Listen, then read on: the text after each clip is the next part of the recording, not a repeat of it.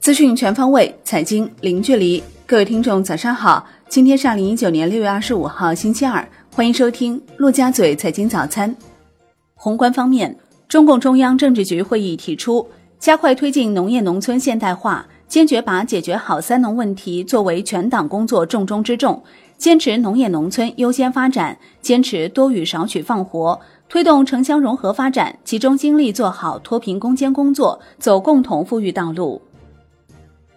G20 领导人第十四次峰会将于六月二十八号至二十九号在日本大阪举行。国家最高领导人将出席峰会四个阶段全体会议，参加关于世界经济和贸易、数字经济、包容和可持续发展、基础设施、气候、能源、环境等议题的讨论，深入阐述对世界经济形势的看法主张。商务部副部长王受文表示。中方期待推动大阪峰会在以下领域凝聚更多共识：建设性推动世界贸易组织必要改革，以增强其权威性和有效性；构建自由开放的贸易投资政策环境，坚持开放的政策取向，加强贸易投资务实合作，促进包容和可持续增长。国务院副总理刘鹤到中国科学院调研指导工作时指出。中科院应进一步发挥综合优势，加强关键核心技术攻关，深化体制机制改革，强化学风建设，加强与发达国家的国际科技合作。国务院办公厅调整央行货币政策委员会组成人员，同意财政部副部长邹嘉怡担任货币政策委员会委员，全国社会保障基金理事会理事长刘伟不再担任。央行、银保监会首次发布《中国小微企业金融服务白皮书》，提出解决小微企业融资难、融资贵的主要思路，要求着力深化金融供给侧结构性改革，完善金融服务体系和传导机制，发展多层次资本市场，拓宽小微企业资本补充渠道。央行公告称，目前银行体系流动性总量处于合理充裕水平，周一不开展逆回购操作。当日无逆回购到期，周一 Shibor 系数下行，隔夜品种下行十一点二个 BP，报百分之一，创二零零九年九月一号以来新低。国内股市方面，A 股震荡走高，上证综指收盘涨百分之零点二一，深证成指跌百分之零点零二，创业板指跌百分之零点六一，两市成交四千九百五十亿元，较上日缩量明显。北向资金净流出十九点一一亿元，为六月第二个交易日呈净流出态势，此前连续五日净流入。恒指收盘涨百分之零点一四，国际指数涨百分之零点二九，红筹指数涨百分之零点二二。全日大市成交大幅回落至六百九十七点八二亿港元，前一交易日为一千一百八十五点七四亿港元。证监会公布对配资公司张平、孙中泽操纵浙中股份的行政处罚决定书。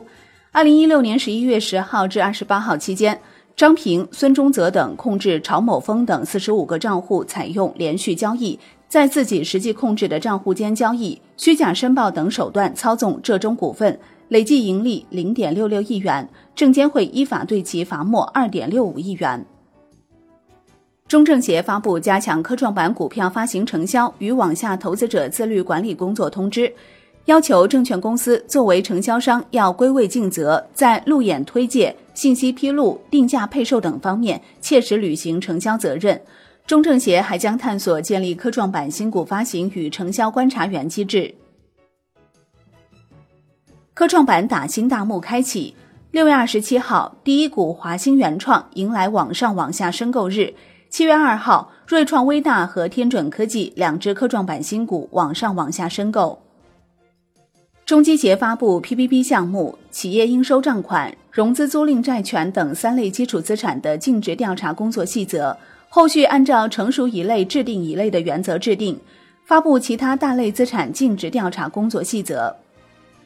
国际奥委会通过官方微博宣布。可口可乐公司与蒙牛乳业集团成为奥林匹克联合全球合作伙伴，期限持续到二零三二年。金融方面，